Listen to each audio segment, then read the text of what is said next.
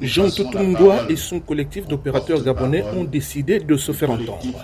La taxe force sur la dette et ses conclusions semblent loin des attentes des entreprises créancières. C'est à juste titre que la taxe force, en l'espèce, ne peut être notre interlocuteur. Une seule évidence s'impose, que l'État et ses démembrements règlent prioritairement la dette contentieuse dont notre collectif est porteur de créances.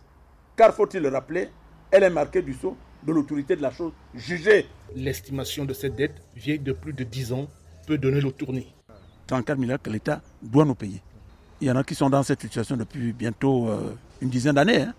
Voilà. Et avec euh, des centaines, des centaines, des centaines d'employés. Voilà. Il y en a même qui ont perdu leur vie et tout ça. Qui, on sait, ne sait pas comment faire. Donc, quand on prend le pouvoir, on gère et l'actif et le passif. Pour le collectif des entrepreneurs gabonais, le paiement des créances exigées a déjà fait l'objet d'un contentieux jugé en faveur de ses membres. Francis Ntoleya, architecte urbaniste. L'agent judiciaire de l'État qui est chargé de la liquider, apparemment n'a pas suffisamment de moyens.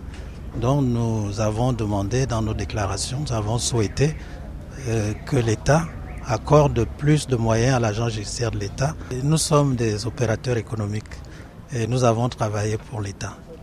Bon, l'État à un moment donné a eu des difficultés à, nous payer. Donc c'est cet argent qu'on réclame. Le sujet de la dette intérieure du Gabon a mis en lumière les fraudes dans les marchés publics.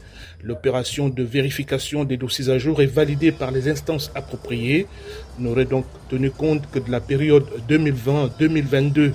Maître Louis Gaston Maïla, membre du collectif des entrepreneurs, déplore le caractère exclusif de la taxe force de cette dette. Il faudrait qu'on n'oublie personne, que tout le monde soit pris en compte. Et comme le président du CTRI l'a fait d'entrée de jeu, il faudrait intégrer à cela aussi les gens qui bénéficient de cette décision, qui ne condamnent pas, mais qui demandent avec insistance à l'État de prendre en compte tout le monde. Récemment, l'État gabonais a sollicité et obtenu d'une banque locale un crédit de près de 160 milliards de francs CFA. Plus de la moitié de cette enveloppe servira à payer la dette intérieure. Ismaël Obionzé pour VO Afrique, Libreville.